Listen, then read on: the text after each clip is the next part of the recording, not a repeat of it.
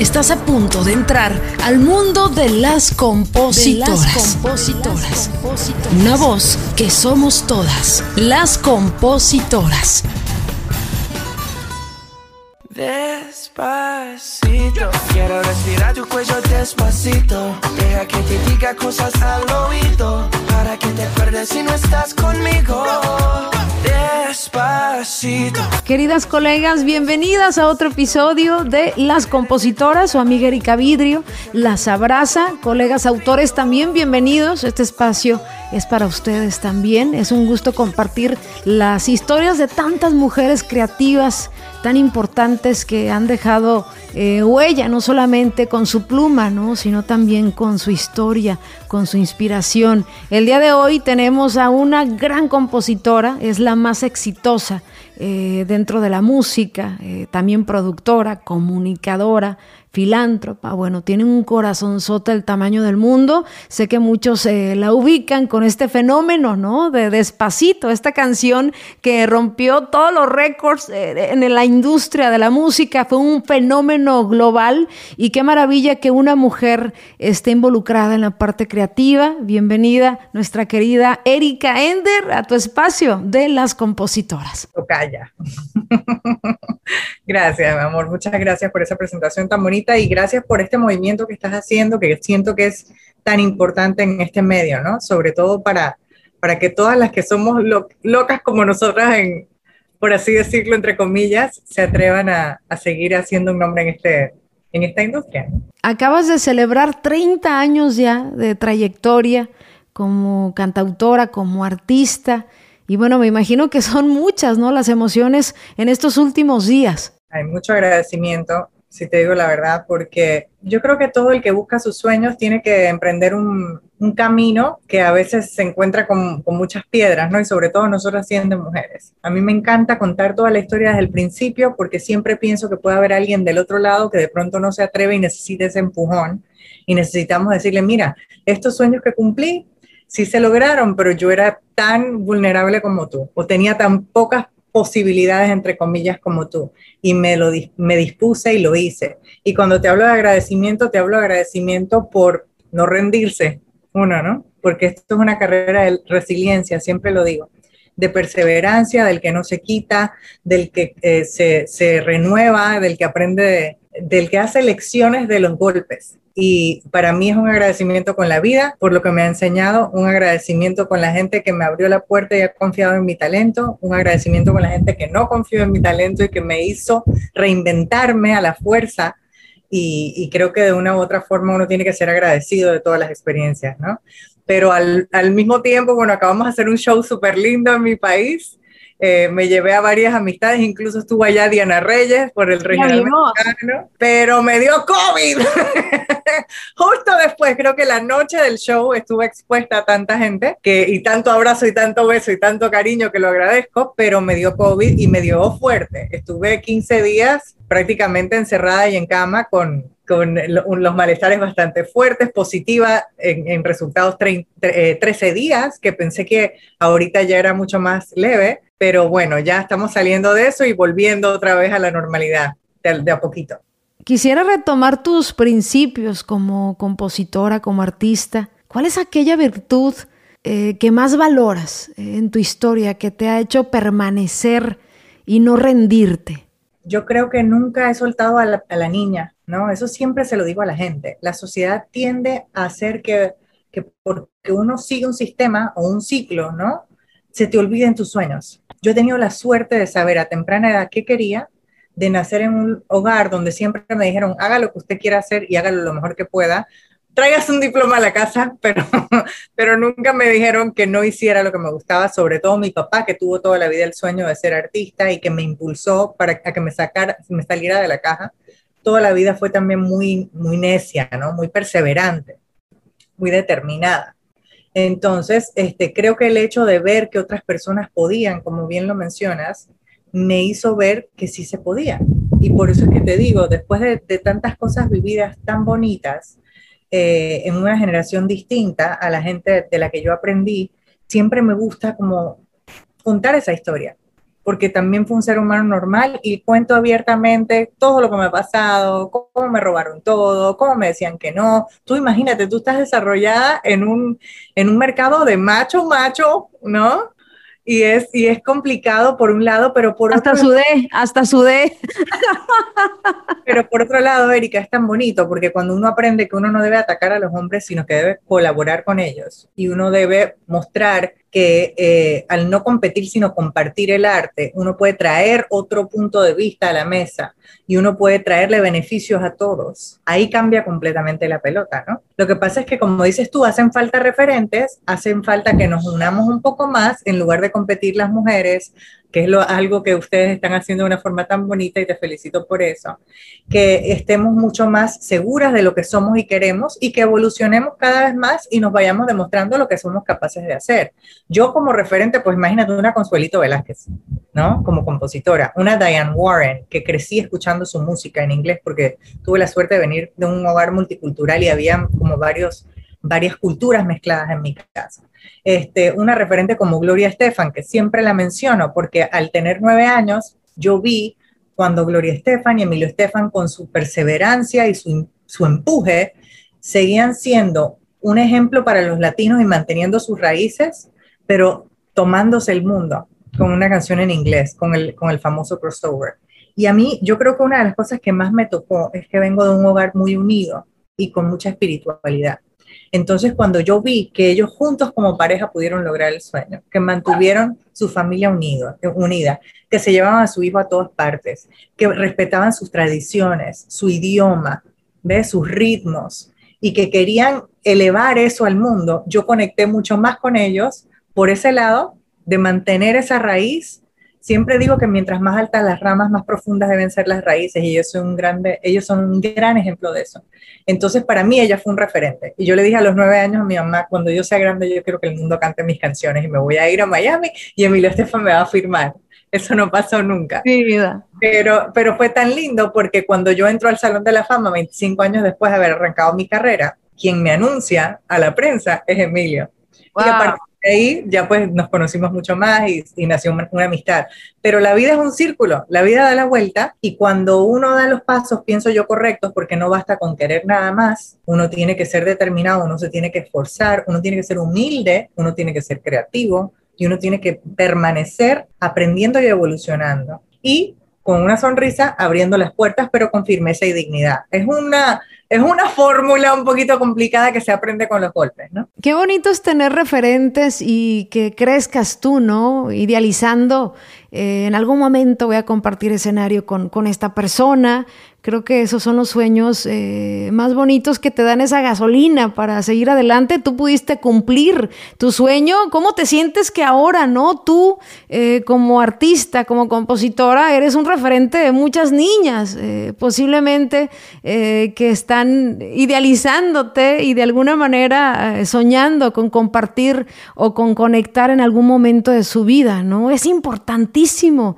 Erika, tener eh, como mujeres eh, referentes, ¿no? Sí, bueno, yo creo que todos lo podemos ser, ¿sabes, Erika? Eh, y creo que también en el momento que la vida nos, nos recompensa el esfuerzo, es tan importante que uno se lo tome a pecho. Yo siempre digo que me tomo todo con mucha responsabilidad, no desde el ego, sí desde el agradecimiento y también desde la inspiración no porque yo espere ser el modelo que una niña quiera ser como yo, sino que quiero que otra niña vea que yo soy un ser humano igual que ella y que me, me determiné a hacerlo y que sí se puede hacer y sí se puede hacer de la forma correcta. Imposible, Tocayes, no preguntarte de este fenómeno que causó la canción de Despacito. Como compositora llevaste la voz de las mujeres a un nivel que ninguna otra autora lo ha logrado.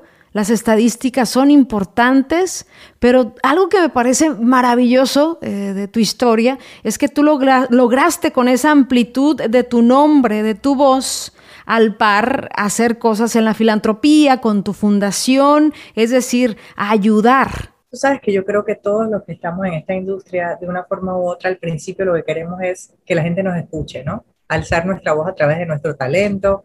Y claro que sueñas con todo ese glamour y poder este, presentarte en el escenario si es que eres artista o que otro artista presente tus temas en escenario, que tú puedas llegar, que te puedas ganar un premio. Todo eso es parte de las metas. Pero al mismo tiempo, yo he aprendido a través de los años y mucho más a partir de que las cosas fueron abriéndose más, que cuando tú estás alineado por un bien mayor y eres agradecido y haces las cosas de corazón y las haces con responsabilidad, las recompensas que te da la vida, aunque tomen más tiempo, son mucho más grandes y son mucho más fuertes, porque te las tienes que tomar a pecho.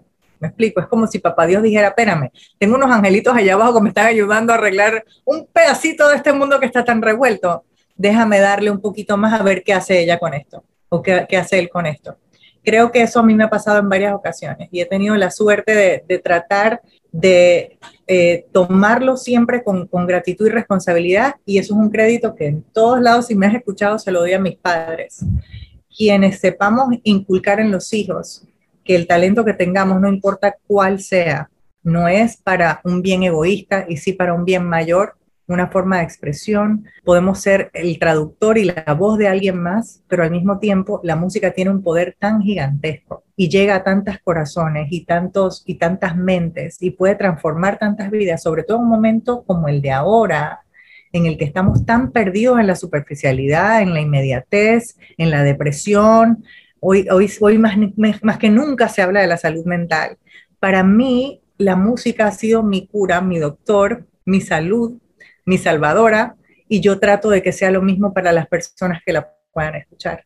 Entonces, yo le, le, debo eso a mis padres, que desde chiquita mi mamá siempre me decía, hija, nunca se la crea. Usted tiene un talento, ese talento lo tiene que usar con un propósito. Y por eso el proyecto más grande de mi fundación se llama Talempro, porque me lo enseñaron en casa y me lo enseñaron a mí y se lo enseñaron a mi hermana. Yo hago las cosas que hago de pronto frente al escenario, aunque también haga algunas cosas detrás y produzca, pero y mi hermana hace todo detrás porque no es la que figura, pero las dos tenemos la misma misión de vida. Y aprendí que el año, por ejemplo, que Despacito reventó, era el año que Talempro estaba ya listo para salir a la luz. Wow a, lo largo de los años, mi fundación fue creciendo y fuimos haciendo otros proyectos y en el 2014 me nace la idea de hacer Talempro debido a algo que, que viví muy fuerte en el basurero de mi país, que vi a la gente viviendo literalmente del basurero. Y de ahí yo quedé como muy impresionada con eso y dije, Dios mío, ¿qué le puedo regalar yo a estos niños? Porque no les puedo cambiar la vida. Dije, bueno, déjame por lo menos darles formación y también no solo la, no solo la académica, sino la,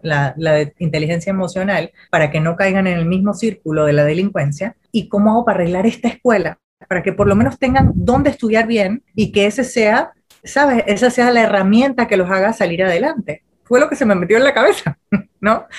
Y este, de ahí salió Talempro. En el 2014 lo creamos. Bueno, lo creamos, papá Dios que me lo mandó, ¿no?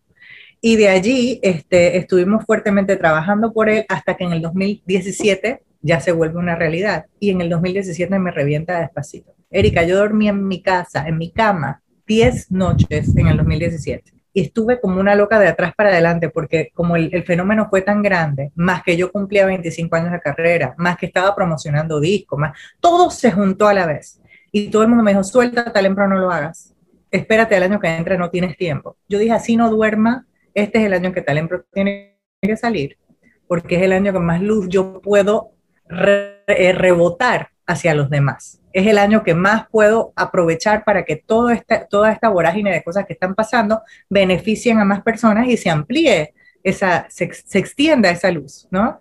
Y ese año fue el año que salió. Por eso te digo que cuando todo está alineado y tú tienes, es, yo siento que la energía y la ley de la atracción que salen de aquí del centro del pecho, y, cuando aprendas a quitarte la ansiedad y a trabajar el subconsciente, ya ahí nos vamos metiendo en otras filosofías, pero te lo cuento porque todo eso me sirvió, porque yo también me saboteaba a lo mejor sin querer, porque yo también tenía ansiedad, porque yo también no entendía por qué la gente no me veía, por qué me cerraban las puertas, por qué me robaban, por qué... Y luego entendí que yo tenía que romperme para ponerle oro a todo eso y rehacer el mapa y que no puedes dejar de lado lo que es tu misión de vida. Si nosotros estamos aquí para hacer algo, ese algo tiene que acompañar a nuestro arte y tiene que ser la consecuencia de él. No es que nos pongamos a un lado ni no vivamos bien, ni nos olvidemos de, las cosas que tienen que, ver con, la industria, ni que dejemos de entender que es, es, es un negocio, pero para mí es un negocio de emociones. Y a mí me interesa llegarle al centro a la emoción, porque cuando una canción realmente te mueve, ahí te va a ir bien igual. Entonces estás haciendo el bien de todas maneras a través de la música y encima te va bien. Muchos conocemos tu trayectoria eh, de muchísimos años atrás, Sin embargo, eh, la realidad es que cuando se disparan los números, cuando eres más popular de alguna manera, ¿no? ¿Cómo no marearte con el éxito y no perder de vista tu propósito? Mira, vuelvo y le doy el crédito a mis padres. Yo creo que el hecho de que de chiquita me metieron eso en el disco duro de no te la creas nunca y trabaja por un bien mayor, nunca hizo que yo hiciera esto por dinero y sí por una responsabilidad mayor. Ahora, yo también he tenido un camino que ha sido una cordillera, ¿no? Entonces, he tenido muchos éxitos a lo largo de estos 30 años y muchos valles también.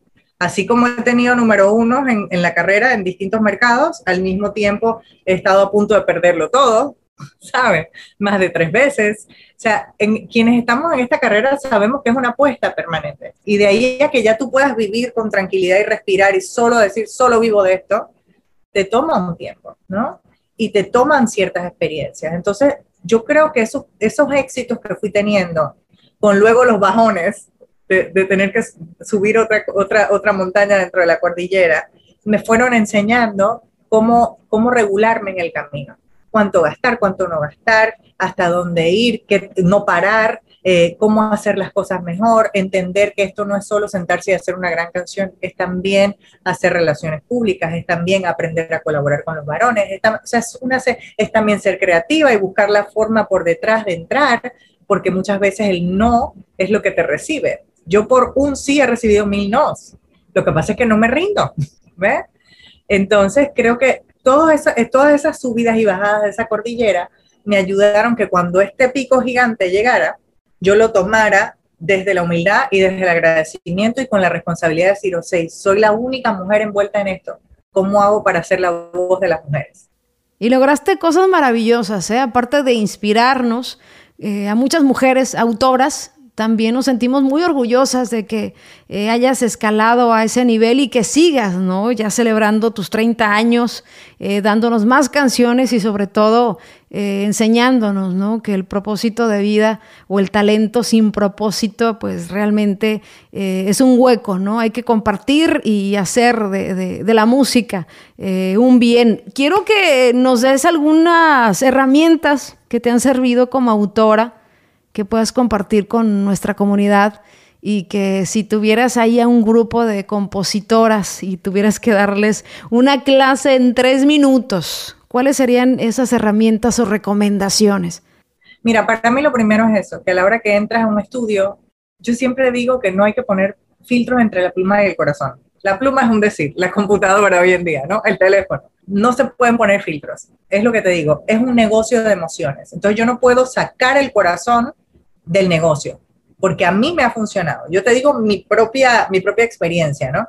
Yo no me siento a ver qué rima con qué y a ver qué está, qué está pegado nada más para ver qué, puedo hacer. Yo, dentro de los códigos de lo que está pegado, yo le meto esencia a eso. Le meto una historia, así sea para divertirte, para quejarte, para qué sé yo, para, eh, algo irónico, como un cinco minutos de Gloria Trevi, que, que, te sirve para desahogarte, o sea, despacito, que te sirve para enamorarte y tiene su rollo sensual. Yo trato de buscar la historia que haga que tú conectes. Entonces, para mí eso es lo primordial. A la hora que te vayas a sentar en un estudio sola o acompañada, meterle tu energía positiva a la canción y pensar en el bien de la canción, no entrar con egos. Eso es lo que a mí me, me funciona me funciona mucho también en buscar conceptos, no escribir por escribir.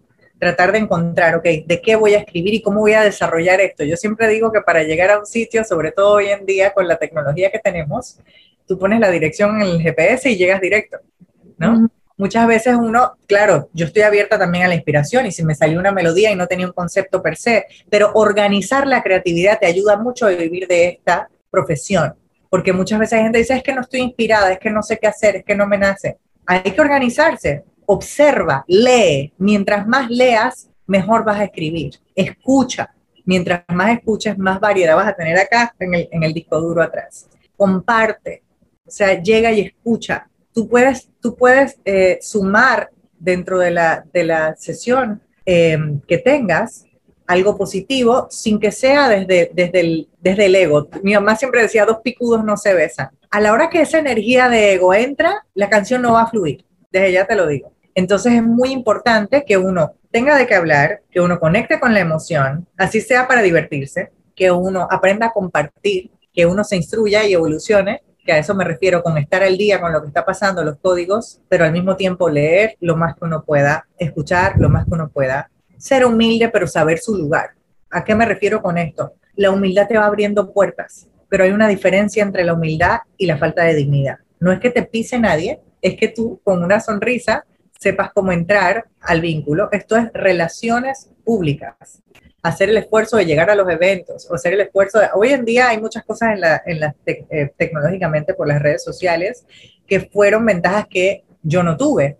A mí, yo vengo de hace 30 años atrás donde yo tenía que mandar un CD por correo y gastar una cantidad de dinero para que llegara a, su, lugar, ¿no? Hoy en día con un email o con un Instagram o con una página web ya tú puedes llegar a un a IR o puedes llegar a un manager o puedes llegar directo a un artista y no sabes cómo te puede ir con esa suerte. Estar preparado siempre.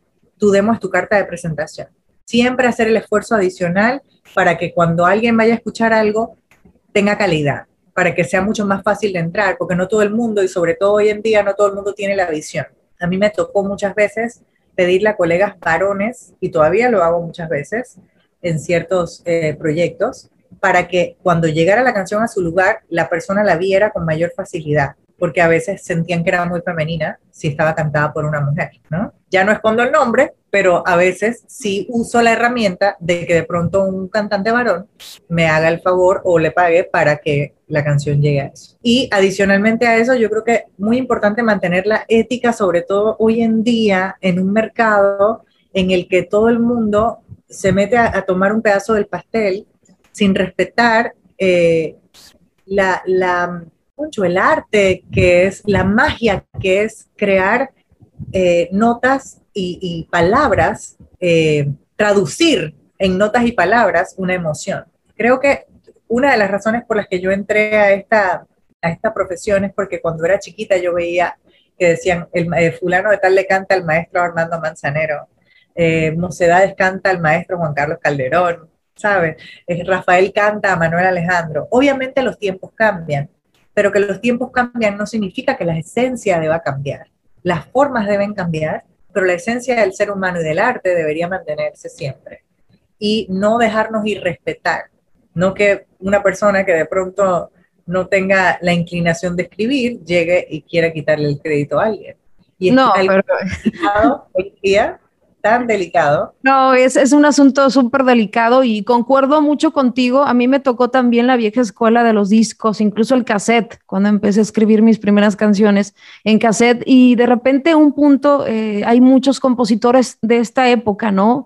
Que tienen 19 años, no sé, 20, que me dicen, es muy difícil. Y yo digo, es que están en el mejor momento. Realmente lo complicado de la industria fue hace 20 años, cuando en realidad el mundo era súper cerradito y si no llegabas a esas grandes disqueras, a esos grandes ejecutivos, no existías como compositor. Ahora las redes y toda la tecnología creo que ha facilitado, pero también Erika eh, ha ensuciado un poco, ¿no? El, valor que debe tener el compositor. Yo siempre les digo a los compositores del regional que no es necesario entrar a las malas prácticas, que realmente yo prefiero una marca eh, con dignidad a una marca que sea grabada simplemente por ceder y ceder. Eso a lo largo en lo personal me parece que va en contra primero del principio de la esencia de un compositor y me parece ya más negocio que realmente algo del alma, ¿no? A mi punto de vista, no sé tú qué opines, pero eh, sin juzgar creo que no es necesario. Nosotros somos los encargados de ponerle el alma al negocio,